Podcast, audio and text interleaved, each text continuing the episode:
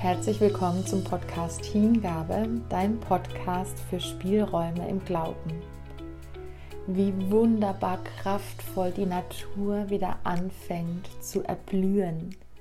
Der Frühling ist da, schon ein paar Tage, und ganz besonders in den letzten Tagen, Wochen zeigt sich wieder, wie kraftvoll die Natur ist, wie unbeirrt sie ihren Lauf nimmt, ihren Zyklus beibehält oder auch eben genau das, was in ihr steckt, wieder zum Vorschein holt.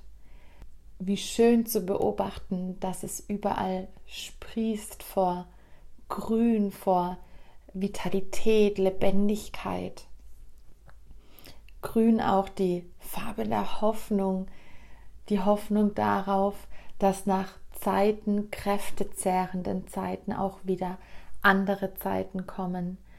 Vielleicht lädt uns genau die Natur dazu ein, auch jetzt in dieser Phase wieder neu Hoffnung zu schöpfen, in welcher Phase wir uns auch gerade immer jeweils persönlich bewegen mögen, in dieser verrückten Zeit im Moment. Und wie einladend es doch ist, vielleicht von der Natur uns gerade wieder rauszulocken und da Entdeckungen zu machen, Neues rauszufinden, wie sich jetzt die Dinge ändern, wie wir eingeladen werden, einen neuen Blick auch auf die Dinge zu bekommen. Dieselbe Sache wie zum Beispiel äh, der Kirschbaum im Garten oder die, die Felder oder die, die Bäume im Wald, die Pflanzen, die sich auftun, das Gras, das dann, wenn es regnet, wieder unermüdlich wächst, blicken wir auf die gleiche Sache, bleiben wir bei dem Kirschbaum, blicken wir auf den, verliert er im Herbst seine Blätter, nachdem sie bunt gefärbt sind, ist trist, kein Blatt hängt dran über die Winterzeit. Und dann, jetzt im Frühling, fängt an, alles wieder zu sprießen, zu erblühen, Frucht zu erbringen mit Blick dann auf den Sommer, bevor der Kreislauf wieder beginnt. Die gleiche Sache anschauen, den gleichen Baum in diesem Beispiel, zu unterschiedlichen Zeiten, macht eine ganz unterschiedliche Wirkung. Schauen verschiedene Menschen zu unterschiedlichen Zeiten dieselbe Sache an, kommen immer unterschiedliche Perspektiven dabei raus. Je nachdem, welchen Teil man in den Fokus nimmt, von welcher Seite aus man drauf schaut, aber selbst wenn wir alle an die genau gleiche Position stehen und Höhe einnehmen, so fallen uns doch immer unterschiedliche Dinge ins Auge. Und genau so ist es auch mit anderen Begebenheiten in unseren Alltagen, mit anderen Begebenheiten, worauf wir unseren Fokus lenken, was wir anhören an Musik, welche Nachrichten wir schauen, welche Programme wir wählen, ob wir im Social Media drin sind, welchen Leuten wir bei Instagram folgen und so weiter, sind genau die Dinge, wofür wir uns dann entscheiden, welchen Blick wir einnehmen. Und es fällt ganz oft gar nicht leicht, auch wieder vielleicht auf eine selbe Sache draufzuschauen zu einem späteren Zeitpunkt und zu entdecken, da war was, was ich vielleicht vorher noch gar nicht erkannt habe. Oder eine neue Erkenntnis tut sich mir auf. Manchmal müssen Dinge reifen, manchmal müssen Dinge verschmerzt in den Zyklus reingehen, wie dieser Jahreszyklus bei den Pflanzen, bei den Bäumen in der Natur umreifen zu können, um dann im richtigen Moment, vermeintlich richtigen Moment, in meinen Anführungszeichen, erkannt und damit weiter transportiert werden zu können. Gleichzeitig auch die Sachen, die stehen bleiben, gehen wir davon aus, der Baum wird nicht umgeworfen, der Baum bleibt da im Garten stehen. Und wenn wir ihn anschauen zu anderen Zeiten, oder am Abend, am Morgen, wie strahlt er, in welche Ausrichtung und so weiter, wie wird er beleuchtet, wo werden Schatten vielleicht dann auf dem Baum gebildet. Genauso, wenn wir auf eine Sache schauen, wie auf einen bestimmten Zweig, auch in unserem Leben, vielleicht sinnbildlich für einen Lebensabschnitt, vielleicht sinnbildlich für eine Aufgabe, die wir gerade zu erledigen haben, vielleicht sinnbildlich für eine Regel, die uns gerade aufgestellt ist und die wir beachten wollen, sollen, müssen. Wie schaue ich da drauf? Unter welcher Perspektive betrachte ich die Dinge? Und worum lasse ich dann meine Gedanken kreisen? Es ist vermeintlich einfacher, sich in diese Spirale zu begeben, negativ zu sein und die Schatten besonders hervorzuheben, da drauf zu schauen und dann immer weiter mit dem Blick darauf sich selber auch runterziehen, sich selber in so eine Spirale reinzubegeben. Und ist es dann nicht gerade wieder auch ein Segen zu sehen, gerade wenn man sich vielleicht selber in einer gewissen Zeit lang auch in so eine, Ab so eine Spirale bewegt, in so einer Abwärtsspirale, in so einem vielleicht Jammertal, in einer ja herausfordernden Zeit, wenn auch vielleicht zum Beispiel eine Prüfung ansteht oder äh, sei, es, sei es eine Prüfung wirklich im Sinne von, man muss äh, eine Leistung unter Beweis stellen oder eine, eine Lebensaufgabeprüfung, ein Abschnitt in den neuen Lebensbereich oder einen Lebensabschnitt, den man geht, Beziehungen, die aufgewirbelt werden, weil unterschiedliche Perspektiven aufeinander prallen, Kommunikation, die vorher gelungen ist, die nicht mehr gelingt. All das hat Platz im Leben, all das gehört dazu. Vielleicht ist genau die Herausforderung, wenn es darum geht, das Leben das Leben zu gestalten, das Leben anzugehen, für das eigene Leben eine Verantwortung zu übernehmen, Antworten zu suchen, um genau damit umzugehen. Wie die Natur wieder anzufangen, das Fröhliche oder das Vitale, das Lebendig machende, das Aufblühende zu sehen. Es kann nur dann Schatten entstehen, wo Licht hinkommt. Also ohne Licht kein Schatten. Braucht immer mehrere, mindestens zwei Seiten und ganz viele Facetten, Farbtöne dazwischen. Vielleicht können wir nicht alle mit unserem bloßen Auge wahrnehmen. Wie oft kommen wir in unsichere Situationen?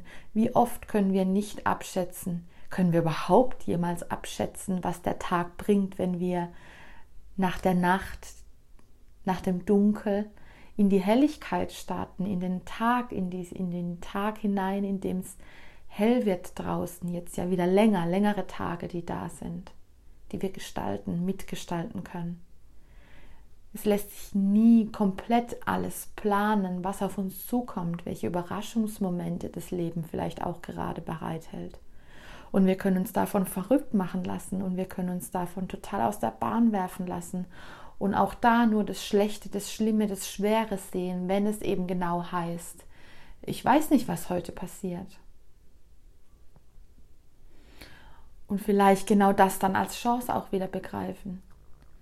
Auch der Urvater der drei abrahamitischen, monotheistischen, an ein Gott glaubenden Religionen von Judentum, Christentum, Islam. Der Abraham wurde aufgerufen, in ein fremdes Land zu gehen. Gott hat ihn geschickt. Welche Unsicherheit hat er sich begeben. Er ist ausgezogen und hat diesem Ruf gefolgt, ist diesem Ruf gefolgt raus in ein fremdes Land mit der Sippe und hat voller Vertrauen sich auf den Weg begeben, hat sich voller Vertrauen der Stimme in ihm, der Stimme über ihm, mit ihm hingegeben, um sich auf ein Abenteuer wahrscheinlich auch einzulassen. Gott will ihm ein Land geben. Gott will aus seinen Nachkommen eine Nation, eine Völker machen. Er verheißt ihm ganz viele Nachkommen. Eine Nachkommenschaft wird ganz spät auch nochmal Vater, woraufhin sich unterschiedliche Strömungen entwickeln innerhalb von äh, Glaubensausrichtungen, die alle aber, und das ist das Gemeinsame, auf den Urvater Abraham zurückführen. Er, dessen Namen Gott groß machen will und er, der ein Segen sein soll für die folgenden Generationen. Er, der ausgezogen ist, der seine Vergangenheit losgelassen hat, um sich seiner Zukunft zuzuwenden. Er, der sein Besitz, was er hatte, losgelassen hat, um vielleicht gerade dadurch in Gott sein Reichtum zu finden. Das Sichtbare loslassen, um sich aufs Unsichtbare einzulassen. Aus dem weggehen, aus dem das loslassen, was festhält, in das Abenteuerleben hinein. Das heißt nicht, dass es in diesem Extrem wortwörtlich zu verstehen ist, auch genau das zu tun, sich aber auf ein Abenteuer einzulassen oder auch dem Unsichtbaren ein Vertrauen zu schenken oder den Blick zu wenden, sich ansprechen zu lassen, weil wir wissen, es muss ein Licht geben, wenn irgendwo ein Schatten entsteht. Lässt genau auch der Blick in die Natur wieder neu für uns aufscheinen, uns neu erblicken, uns neu, lädt uns neu ein. Gott schließt einen Bund mit diesem Abraham. Er soll ein Segen sein und alle werden gesegnet in seinem Namen. Wer sich auf Gott einlässt, Gott vertraut, dessen Leben wird gesegnet. Was nicht heißt, dass der Abraham fehlerfrei war, dass der Dinge in Perfektion gemacht hat, 150-prozentig, sondern im Gegenteil, alle machen Fehler, auch Abraham, wie wir. Und genau so dürfen wir hoffen, dass wir mit unseren Stärken, Schwächen, mit unseren Fehlern, mit unserem Fokus, mit unserem Blick auch mal auf die dunklen Seiten des Lebens zum Segen werden können für andere oder andere auch zum Segen werden für uns, um uns vielleicht darin zu unterstützen, eine neue Perspektive einzunehmen.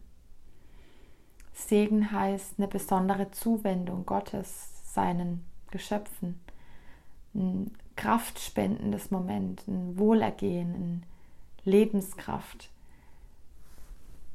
Ausdruck verleihend der eben der Zuwendung, des Heilschaffen, eine heilschaffende Kraft, ein Zuspruch, eine Zusage, wie bei einer Taufe, wie bei einer Konfirmation, wie beim Segen am Ende jeden des Gottesdienstes, wie beim Segen, beim Wuschelsegen, wenn die Mama oder der Papa oder wer auch immer das Kind verabschiedet und ihm durch die Haare wuschelt, pass auf dich auf, sei gesegnet. Das sind Formen des Segnens ganz im Alltag. Und wir sind eingeladen, für anderen Segen zu sein. Und auch genau diese Hoffnungen, die wir aufgrund dieser Zusagen, wir sind nicht allein, wir sind getragen. Eine heilschaffende Kraft unterstützt uns und begleitet uns. Unser Weg wird vielleicht auch nicht unbedingt leichter, aber zumindest begleitet, anders als wenn wir ihn alleine gehen müssten. Und genau mit dieser Hoffnung, mit diesem Zuspruch, mit dieser auch Glaubensaussage lässt sich Segen sein, Segen bringen in die Welt für andere, wenn man auch ganz, wenn man es vielleicht gar nicht selber merkt, dass es jetzt gerade gut tut, dass da jemand da ist oder dass da jemand zuhört oder dass da jemand teilhaben lässt an dem, was ihn oder sie gerade beschäftigt. Und wie unverhofft steht dann manchmal was vor der Tür, flattert eine Postkarte, ein Brief unvermittelt herein.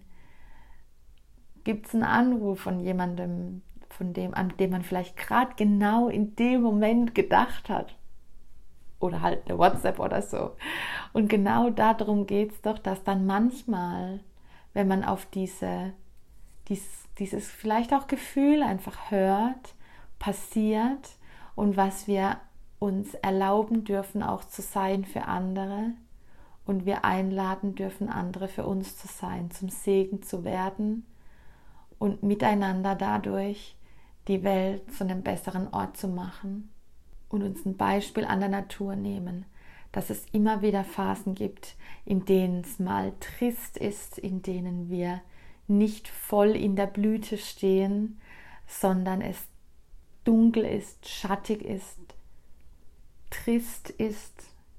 Und solange es in diesen Zeiten nicht zu Verletzungen, Verachtungen kommt, sondern wir uns auch die Zeit nehmen, es ist auch okay, mal eine Runde wütend oder traurig, weinen zu sein. Vielleicht gerade heilsam, vielleicht ist gerade das dann auch wieder eine heilende Kraft, ein Segen. Sei es drum. Genau in diesen Phasen greift die Einladung, sind wir eingeladen, die Hoffnung wieder zu schöpfen, wieder neu zu erblühen, und zwar alles zu seiner Zeit. Nicht übereilt, immer mal wieder sich ein bisschen wendend, um neue Perspektiven einzunehmen, die gleiche Sache vielleicht nochmal anzuschauen zu einem späteren Zeitpunkt und dann andere Dinge zu entdecken, einen Fokus, eine Perspektive anders zu lenken um darin Hoffnung zu schöpfen, darum weiterzugehen. Und dass das auch genau so im Rahmen vom Podcast weiter gut gelingt, wird ab sofort einmal monatlich, immer am ersten Mittwoch des Monats eine neue Folge erscheinen.